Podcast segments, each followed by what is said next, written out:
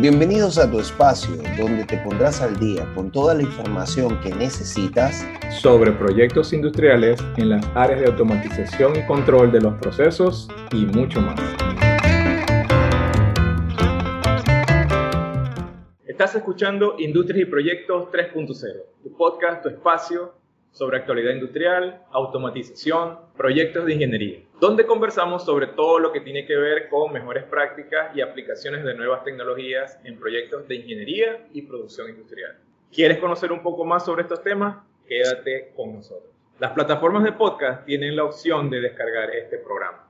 Así que les recomendamos a nuestros seguidores suscribirse a nuestro podcast en la plataforma de su preferencia y descargarlos para para escucharlos mientras van camino a esa fábrica, a esa industria, en su vehículo, transporte de la empresa o transporte público. Y así nosotros los acompañamos en ese camino informándose y poniéndose al día con los tópicos que tratamos. Hoy tenemos un nuevo programa y el día de hoy tenemos un tema súper interesante que es sobre la corrosión. Pero bueno, antes de empezar a conversar sobre este tema tan interesante y que afecta a toda la industria en general, vamos a saludar a José que ya salió de unas guardias de amanecer que estaba por allá metido en, en la mina. José, ¿cómo tuvieron esas guardias de amanecer? Eh, muy buenas, interesantes, interesantes. Tú sabes que lo importante es aportar. Y pues ahí estábamos poniendo un granito de arena. Excelente, excelente. Me siento bueno, muy, muy bien, muy contento, pues, porque Dios nos permite eh, realizar un nuevo programa. Y esta vez con la presencia de un gran amigo, el ingeniero Neri León, que hoy se conecta desde Holanda, representándonos por allá también, ¿no? Neri es especialista en corrosión, pero dejemos que él mismo nos narre un poquito de su cronología, de su experiencia. Hola Neri, bienvenido a tu, a tu espacio. Hola. Hola Jesús, hola José, muchas gracias por la invitación. ¿Qué tal? ¿Cómo están? Bueno, todos, todos estamos bien, Eineri. Eineri, cuéntanos más o menos un poquito sobre, para que los, amigos que nos escuchen este, sepan con quién están conversando hoy por primera vez. Cuéntanos un poquito de tu experiencia profesional, este, dónde estás trabajando ahorita, eh, todos los éxitos que has tenido recientemente. Gracias. Sí, bueno, yo soy eh, venezolano de Maracaibo, tengo unos 15 años de experiencia profesional, soy ingeniero químico egresado de la Universidad del Zulia, eh, de la misma universidad también completé mis estudios de maestría, en, la maestría en corrosión, y eh, bueno, ya tengo, estuve trabajando en Venezuela con ustedes, un año en consultoría, también estuve un año en Tequiven, haciendo también actividades de educación. Eh, luego estuve trabajando en PDVSA, en, en el Zulia, por unos cinco años como ingeniero de corrosión. Luego me vine para acá, para Holanda. Estuve haciendo dos años de investigación en el campo de la corrosión. Empecé a trabajar luego en, una, en la industria acerera.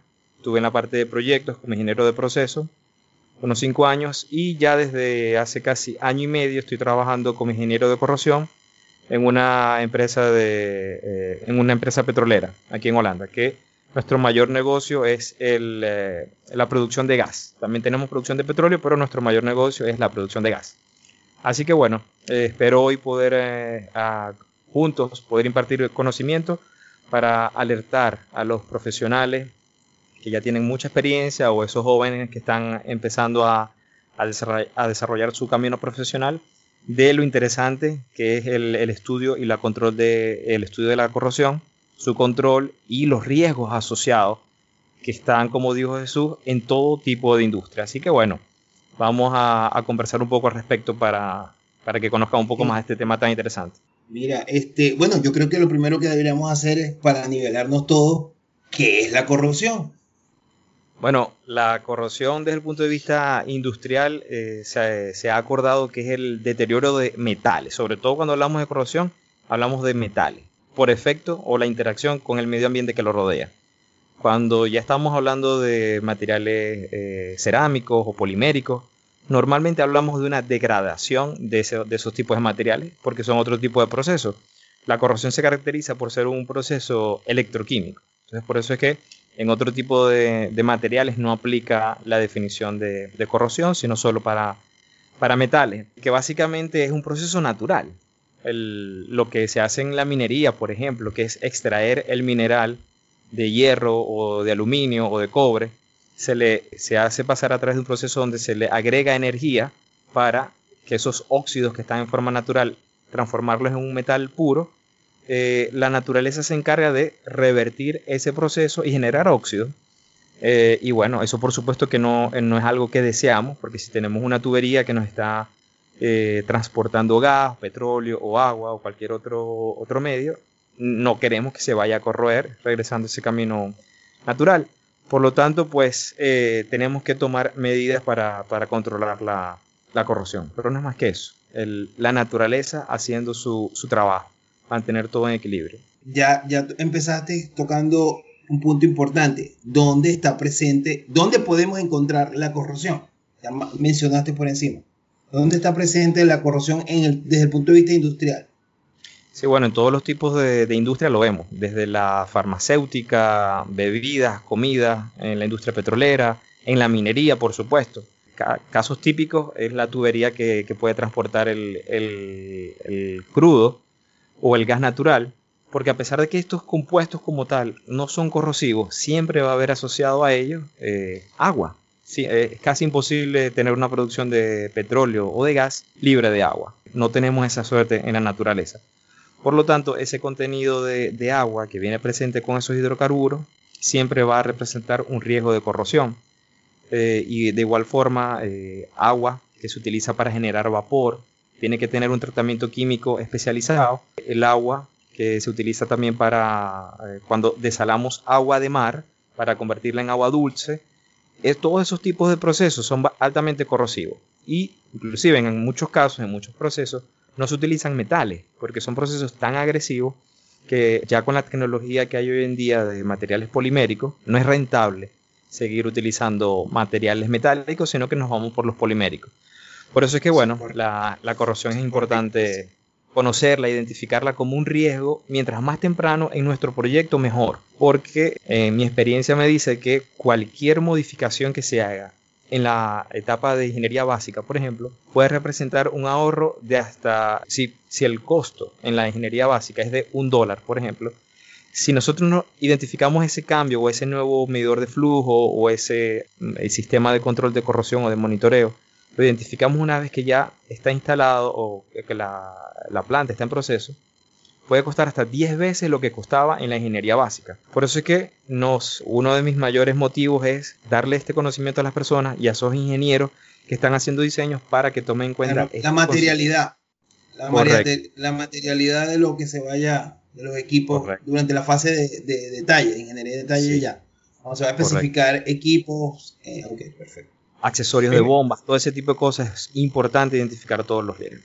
Eneri, ahorita mencionaste una palabra que creo que es clave en todo esto que estamos hoy conversando, ¿no? Que es el monitoreo. Ahorita dijiste monitoreo, eh, hablaste de esa palabra. Entonces, claro, como ya sabemos que es inevitable, la corrosión siempre va a existir. El proceso natural, o sea, los metales siempre van a tender a, a, ir a su fase más estable, que es en forma de óxido. Eso lo lo conocemos Correcto. que es así. Pero entonces, claro, tenemos que poder medir para que podamos determinar cuál es el punto, como decir, el punto de quiebre, pues un punto donde ya la situación se, se puede poner eh, riesgosa y después convertirse en algo, eh, en un evento o en, una, en algo así. Entonces, un evento. No sé si nos puedes explicar esto de cómo se hace el monitoreo, qué tipos de monitoreo hay, si existen, pues, ¿no? Sí, por supuesto. Hay varios tipos de hacer. Eh, es importante identificar que hay dos cosas que son diferentes, totalmente diferentes, pero en alguna, para algunas personas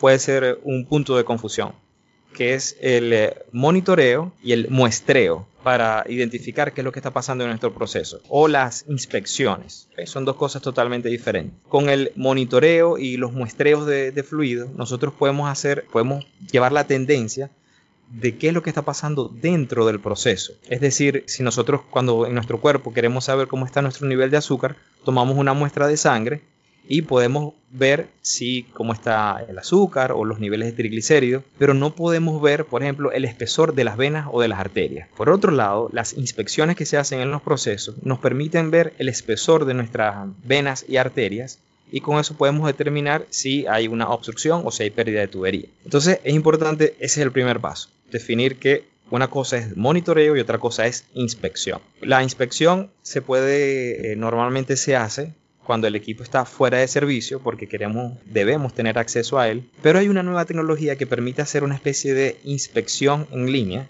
que son herramientas de ultrasonido. El principio de, el principio de funcionamiento es el ultrasonido y son herramientas que se pueden colocar directamente sobre la base metálica del equipo o tubería que queremos mantener bajo continuo monitoreo o una inspección se pudiera llamar continuo donde nos está dando una lectura constante del espesor de pared metálica de ese equipo.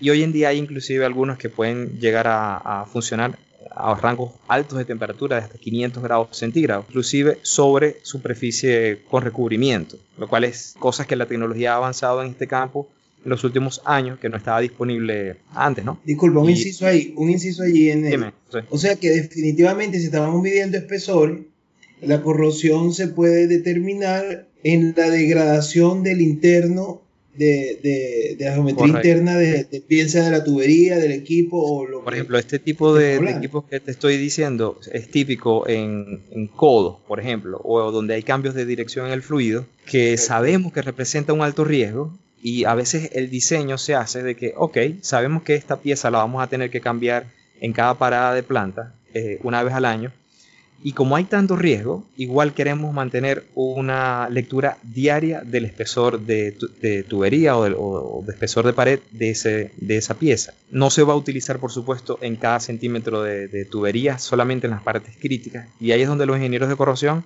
tenemos que aportar para identificar las zonas críticas a ser monitoreadas. Entonces, bueno, eso es una tecnología que es bastante reciente, por decirlo así. Se pueden asociar a sistemas escada, sistemas eh, inalámbricos totalmente, remotos. y eh, una consulta con respecto una consulta con respecto a ese sistema que estás mencionando. Lo que pasa es que me viene a la mente, tú sabes que yo me proyecto en, la planta, digamos, en, real, real life. Este, normalmente en los codos o en los puntos, en esos flancos, hay turbulencia o hay vibración. Entonces, esa sujeción de ese sensor o de esos sensores eh, en el punto puede hacer que se suelte, que se... Ya me imagino que todo eso está cubierto, ¿no? Sí, por supuesto. Eh, estos equipos tienen el, el menor riesgo que vas a tener es que el equipo se vaya, vaya a perder el contacto con la, con la base metálica. Eso no, no es riesgo. Claro, siempre va a estar, el, por ejemplo, un daño mecánico que pase un equipo o una persona eh, durante alguna operación de mantenimiento en la zona pueda impactar y este, ocasionar el, desprendimiento del equipo. Pero ya ese es otro, otro escenario. y eso no representa un riesgo porque lo importante de esta tecnología es que no es intrusiva. Uno no está dentro de la tubería. Inclusive si se desprende esa pieza, que está ese lector de ultrasonido, o medidor de ultrasonido no representa un riesgo para el proceso porque nosotros no estamos dentro del proceso. Entonces, esto es muy interesante, sobre todo, José, como estás diciendo, en esas zonas donde hay mucha turbulencia, si hay proceso, por ejemplo, en los lodos de minería que manejan mucho sólido. Entonces queremos, sabemos que hay otro, otro punto puede ser, por ejemplo, en, los procesos petroquímicos donde se manejan sustancias altamente tóxicas, pues que, que cuando se liberan al ambiente este, pueden producir este, fatalidades. Entonces, fatalidades. Eh, monitorear una fuga eh, es, primordial, pues, ¿no? Sí, y adelantarse, adelantarse, adelantarse. Entonces, yo creo que es una buena herramienta para cuando se hacen HASOP y estudios de riesgo y estas cosas, este, que la gente conozca que esto existe. Pues. Correcto. opciones. Porque eso es, este, es interesante eh, hacer la diferencia de que esta herramienta nos va a permitir determinar el espesor de pared que tenemos allí. Pero en, se pudiera opinar también que esa lectura pudiera ser un poco tardía, entre comillas, porque lo importante es hacer otro tipo de medición, que es lo que se llama el monitoreo como tal, que es donde sí es un sistema intrusivo que está dentro del proceso y nos va a dar velocidades de corrosión que se pudieran proyectar en el tiempo para predecir cuál va a ser la pérdida de pared que vamos a tener en un total de un año, por ejemplo. Entonces, lo que quiero decir con esto es que hay otras herramientas, que esas son las que se llaman herramientas de, de monitoreo, que esas sí están dentro del proceso y es una de las grandes diferencias. Las anteriores, las que les expliqué de medidores de ultrasonido, están fuera del proceso y lo que están es viendo es el, el espesor remanente de pared.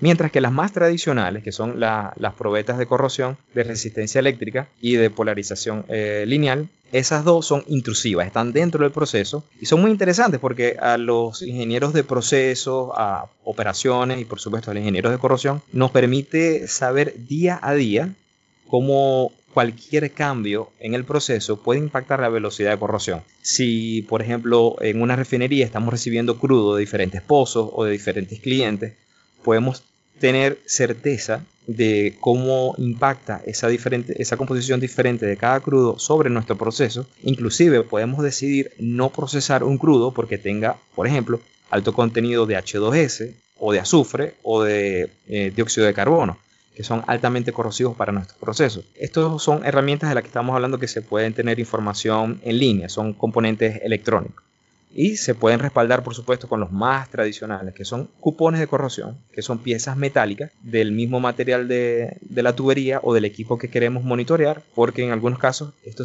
esto también aplica para intercambiadores de calor que pueden tener eh, tubos de cobre por ejemplo pueden tener otro tipo de material diferente a acero al carbono titanio y utilizamos cupones de corrosión de la misma aleación para eh, ver cómo se están comportando durante la operación. También se pueden utilizar para evaluar los componentes internos de bombas. Es otro uso. Se puede colocar un cupón de corrosión si tenemos componentes internos una de... Bolota, una sí. en una... ¿Sí? Igneri, esto debe estar normado, ¿verdad? Deben existir unas normas asociadas a... ¿Nos puedes hablar un poco de ellas? Sí, por supuesto. El, voy, a tratar, sí, voy a tratar de, de agrupar eh, por, digamos, por los temas más importantes. Porque eh, se debe destacar que de la corrosión hay varios tipos, o digamos, varias formas de ver cuáles son los tipos de corrosión que existen. Y una forma básica de diferenciar es corrosión interna y corrosión externa. Para la protección de metales por corrosión externa, una de las formas más comunes de protección es el uso de recubrimientos industriales, junto con la protección catódica. Estas dos, por supuesto, están, de, están normados, sobre todo por eh, lo que casi todos conocemos como el Instituto NACE, por sus siglas en inglés de la Asociación Americana de Ingenieros de Corrosión, que está cambiando a un nuevo nombre porque se, asocia, eh, se asoció con otro organismo y ahora juntos se llaman AMPP, bueno, este nuevo organismo es el, foco central a nivel eh, mundial, podría decirse, de todo lo que son las normas que van a regir los sistemas de las normas. Y, mm, sí, recomendaciones, especificaciones técnicas para controlar la corrosión en recubrimientos y protección catódica. Ya cuando vamos a hablar de lo que es la corrosión interna, está también el mismo organismo que ofrece una gran cantidad de, normas para saber, dependiendo del, fluido que vamos a tener en operación, cómo poder predecir la velocidad que vamos a tener, cómo seleccionar inhibidores de corrosión, biocidas, lo que normalmente en la industria llaman la química que se va a utilizar. Que a veces lo llamamos solo la química, pero eso es todo un mundo para poder eh, controlar la corrosión interna. Y bueno, ¿Cómo, eh, ¿cómo, es ese proceso, Eneri, para, para certificarte? O sea, ¿tú qué decidiste eh, por cuál? O sea, uno decide si que si por la interna, por la externa, o, o, la, o la, certificación es, es, para las dos áreas de la corrosión.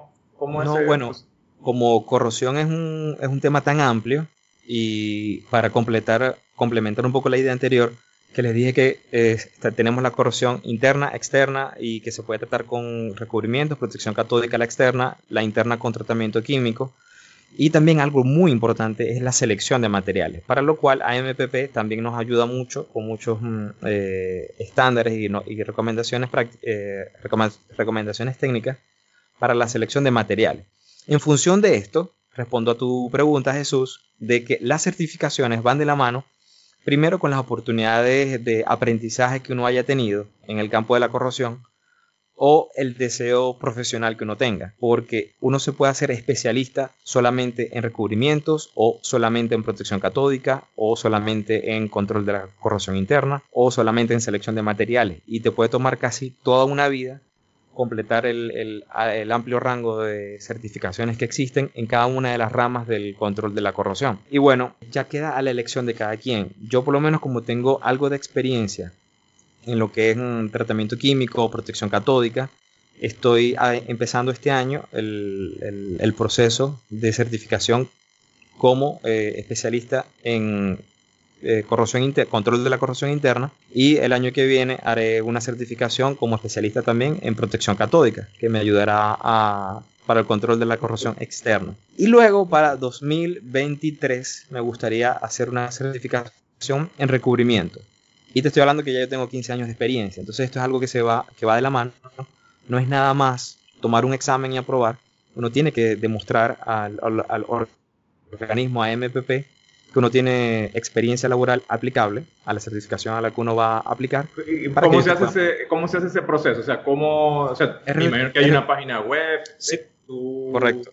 envías, no sé, unos recaudos, si nos puedes hablar un poquito sobre eso. Sí, por supuesto, es un procedimiento relativamente sencillo.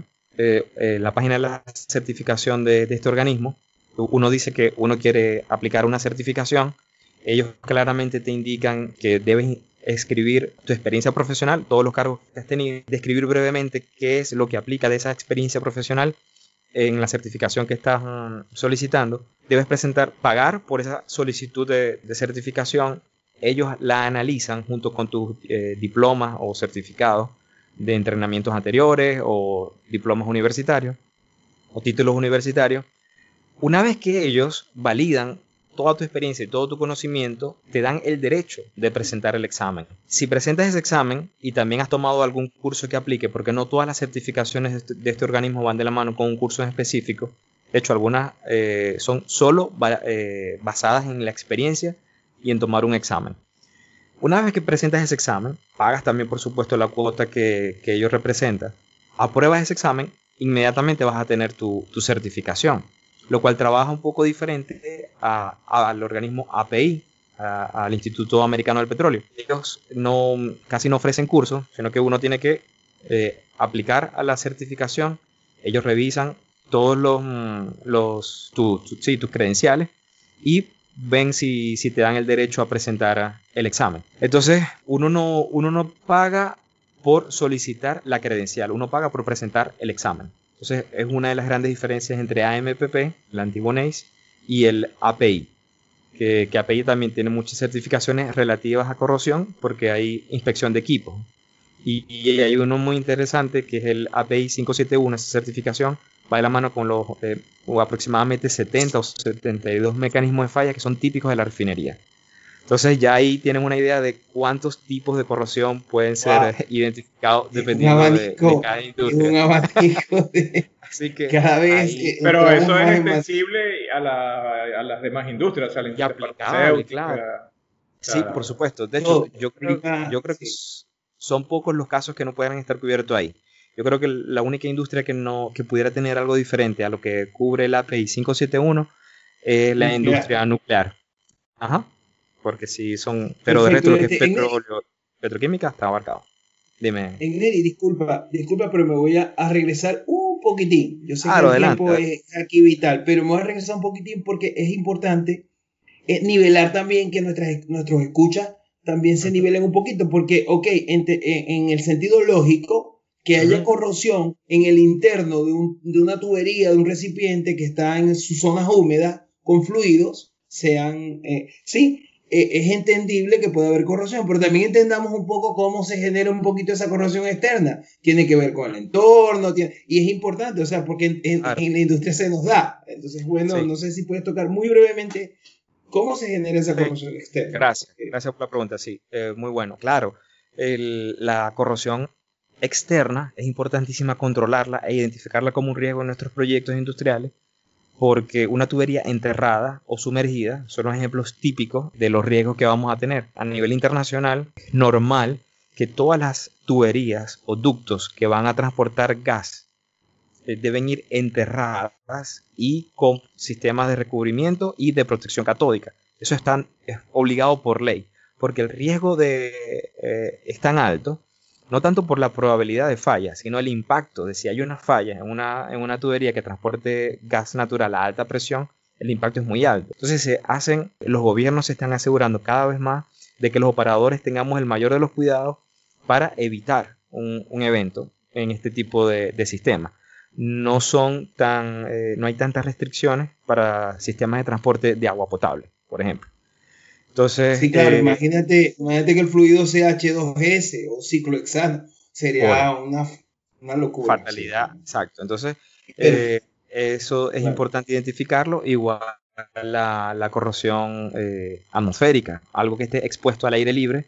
Y si no se tienen los cuidados, por ejemplo, puede ser crítico los sistemas de aire acondicionado o de, eh, sí, acondicionado para... Entonces te puedes imaginar el impacto que puede tener que por estar tu sistema de ventilación, eh, no tenerlo controlado, que, que esté eh, los cálicos que están expuestos al aire libre, sean víctimas de la, corrosión, hay una falla y tu sistema de servidores, por ejemplo, falle. Entonces vas, a colapsar tus operaciones y puedes tener riesgo de no controlar bien el proceso, que hayan fugas, simplemente porque el sistema de ventilación no, no se le tomaron la, eh, no se identificó como un posible riesgo. Entonces aquí es donde volvemos a identificar cosas. una, una subestación eléctrica, seguir muy lejos.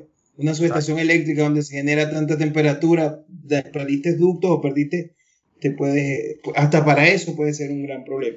Ahora bien, Denis, muy bien, que nos quedó claro un poco, eh, necesitaremos otro programa completo para, pero pero no, no, no, no, nos adelantaste bastante. Ahora bien, en, esa línea, ¿cuáles son los retos para los ingenieros de corrosión en el hoy, actualmente, ante los cambios que están pasando en el mundo por las tecnologías verdes? ¿Qué nos pudiese hablar de Bueno, hay varias cosas interesantes. Eh, de las tecnologías verdes, bueno, algo que es relativamente tradicional, pero que estamos buscando la reinvención, por decirlo así, uso de inhibidores de corrosión verdes cosas que impacten lo menos posible el ambiente. Eso es algo que estamos todas las, industrias, tanto operadores como productores de, de, químicos, enfocados a, llegar a esa meta.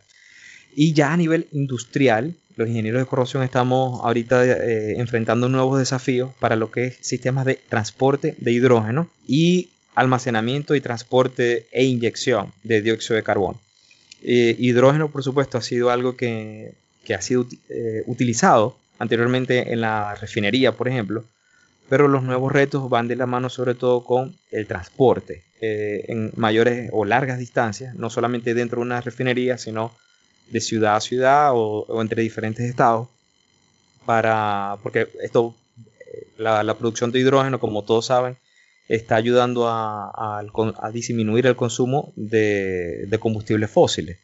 Entonces, esa producción de hidrógeno, ok, se está logrando, pero ¿cómo hacemos para transportarlo? Porque desde el punto de vista corrosivo, si ese hidrógeno, igual que hablé antes con el, con el gas natural o el crudo, si ese hidrógeno lleva un contenido de humedad o de agua que pueda volverse líquida, porque a veces el agua está disuelta en el gas, pero si esa agua puede condensar, se vuelve líquida, van a haber altos, mm, va a haber un alto riesgo de, problemas eh, por fragilización por hidrógeno.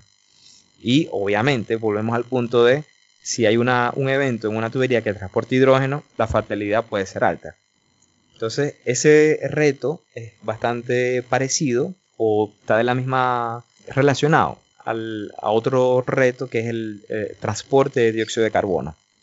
Como ustedes saben también... O sea, no, existe una norma, o sea, existen normas para transporte de gas natural, para eh, monitoreo de, corrosión, en, o sea, como guías, eh, debe ser como una guía eh, sí, sí, normas internacionales. Que, NACE tiene todo este sí, que estimen como que, bueno, estas son las medidas que hay que tomar, este, algo así, ¿no? Sí, pero en el caso específico del hidrógeno no existe o sí existe, pero no se tiene experiencia en grandes distancias, como es el... Exactamente, no se tiene mucha experiencia en, en, largas distancias. Entonces, como son toda industria aprende de los errores del pasado.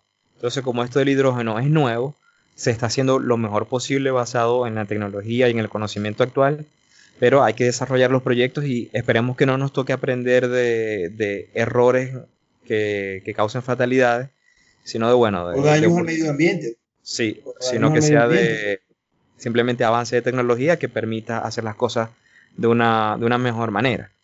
Porque tú que estás en Europa y que allá van mucho más avanzados con este caso del hidrógeno verde, o sea, ya, ya se están como planteando propuestas o proyectos de, de, envío de hidrógeno de, de no sé, de, de Alemania a, sí, de sitios... Holanda. Y sin ir muy lejos, este, en las plataformas que están en el Mar del Norte, por ejemplo, que es donde operamos nosotros, tenemos plataformas en Mar del Norte, en la costa de Holanda, también tenemos operaciones en tierra dentro de, Holanda, pero eh, está la opción de empezar a, hacer generar hidrógeno en las plataformas que están en el Mar del Norte y enviarlo a tierra. Entonces ya esa e, ese transporte es algo relativamente nuevo que nosotros estamos eh, haciendo la ingeniería, haciendo los estudios para ver cómo se puede hacer de la, de la forma más segura posible. Entonces es un ejemplo relativamente simple de cómo eh, obviamente no es igual el transporte de hidrógeno dentro de una refinería que eh, eh que son cuando mucho pares de kilómetros, pues cosas así. Exacto. aquí estamos hablando ya de grandes distancias. Lo que es costa afuera siempre es más desafiante. Entonces, este tipo de proyecto es relativamente nuevo eh, aquí en Europa y creo que en el mundo.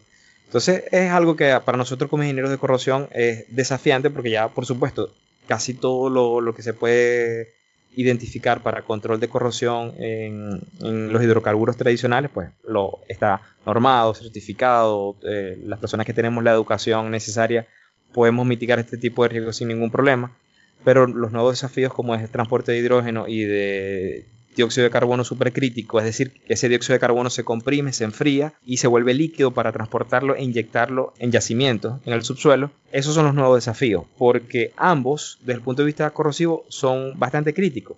Tanto el hidrógeno como el dióxido de carbono pueden eh, desencadenar reacciones de corrosión muy rápidas y severas y pueden eh, generar un evento o una falla en corto plazo. Entonces por eso para nosotros como ingenieros de corrosión son los desafíos que tenemos hoy en día, eh, aparte de los tradicionales. Entonces, bueno, hace que nos mantengamos ocupados y aprendiendo todo el tiempo. Neri, te tengo la mala noticia de que se nos acabó el tiempo. Entonces, bueno. Este, bueno, vamos a, tener que dejarlo por aquí, pero te vamos a comprometer para en otra oportunidad podamos seguir hablando de este interesante mundo de la corrosión un placer para mí. Lo que, y de todo lo que esto implica. Eh, bueno, José, vamos a, despedirnos de Neri eh, y de, de, nuestros escuchos. Y esta semana vas a estar también amaneciendo, vas a estar en la guardia. como Voy a contar contigo por los próximos podcasts. ¿Cómo está la cosa? todos los días, si amanecemos, estamos vivos y dando gracias a Dios que nos permite abrir los ojos. Amén. Este, sí, por ahí, ahí está la rotación del turno. Este, no, eh, primero pues, en Neri, ¿verdad? Agradecerte, eh, un programa muy interesante, de verdad que un podcast muy interesante.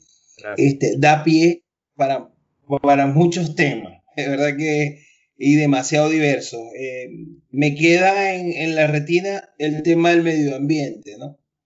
a veces solamente miramos la parte de fatalidad en seres humanos, pero muy importante lo que dices tú, una fuga, imagínate en el Mar del Norte que, que, que afecta directamente la, la, oh. o sea, la, toda la, todas esas especies que, que habitan pues allá abajo, eh, ah. eh, es fuerte, es fuerte.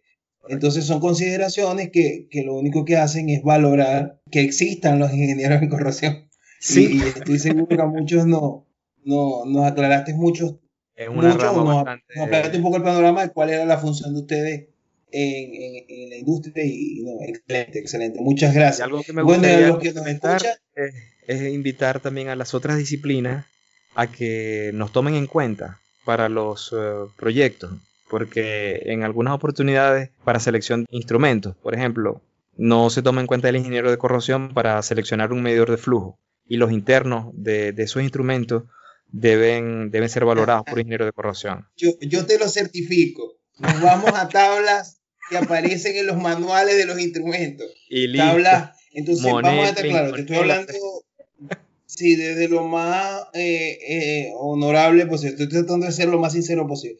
Nos vamos a tabla, vamos a experiencia, eh, porque lamentablemente muchas veces no se cuenta con el, el, recurso, ¿no? Sí. Pero la mayoría de las veces nos va bien, pero vamos a estar claros. Vamos a estar claros. Hay casos donde nos vamos a conseguir eh, fallas de materialidad. Entonces, eh, eh, o estamos sobre, sobrecargándole costos a los equipos. Sí. Claro. A veces... O, o sobre especificar y entonces sobre costo. Entonces, vamos a estar claros, definitivamente en las consultorías, en, los departamentos de ingeniería, siempre va a hacer falta este, este apoyo, este soporte, porque al final del día va a ser ahorro.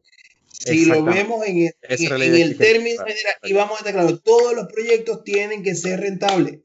Amigos que nos escuchan, los proyectos no son mágicos, los proyectos tienen un equipo atrás que desarrolla, que revisa, y los proyectos tienen que ser rentables. Y no solo rentables, ahora hay que meterle el, el ingrediente que siempre debió haber estado, que no impacte al medio ambiente, que sean, por, ejemplo, por el contrario, que si podemos ayudar a que el medio ambiente se mantenga o mejore, esa es la intención ahora de los proyectos. Son se hablan de proyectos Entonces, nada, agradecido y con los escuchas súper contentos porque cada día crece más el número. Entonces, un abrazo grande. Y yo también, porque entonces este la semana que viene seguimos grabando. Sí, y bueno, si me permite, me gustaría también eh, ah, invitar eh. a las personas a, Yo tengo también un canal de, de YouTube donde... No, exacto, te íbamos a preguntar ahorita. Eh, ah, por ejemplo, si alguien quiere ubicarte para una consultoría o algo sobre estos temas, ¿cómo, cómo te ubicas? Una inquietud. ¿Estás en LinkedIn? ¿Estás en... Estoy en LinkedIn como Enneri León y también en mi canal de YouTube que es Enneri Corrosión. Eh, por esas dos vías me pueden escribir, enviar correos, enviar comunicaciones, agregarme en la red y con mucho gusto los ayudaré a, desarrollar proyectos o cualquier consulta puntual. Vamos a colocar tu canal de YouTube en, la descripción del programa para que la gente pueda hacer también este, y lo tengan a mano. Por allí me pueden ubicar y cualquier consulta en los que yo los pueda ayudar, eh, un placer para mí porque el objetivo final es hacer como dijo José, proyectos rentables y, con la mayor confiabilidad desde el punto de vista de operaciones, ambiente, los seres humanos y los equipos, por supuesto. Así que José, Jesús, muchísimas gracias por la invitación a este podcast. Me, gustó muchísimo conversar con ustedes. Muchos éxitos en este nuevo proyecto. Gracias. Y amigos, los, y amigos los, mm, les invitamos también a que compartan esta información. Las plataformas de podcast tienen la disponibilidad de descargarlo y de, también de compartirlo con, estos, con nuestros colegas, con nuestros amigos, para que si esta información creemos que puede ser de su interés, este, se las hacemos llegar. Bueno, ha sido todo por hoy. Gracias. Chao. Gracias. Chao.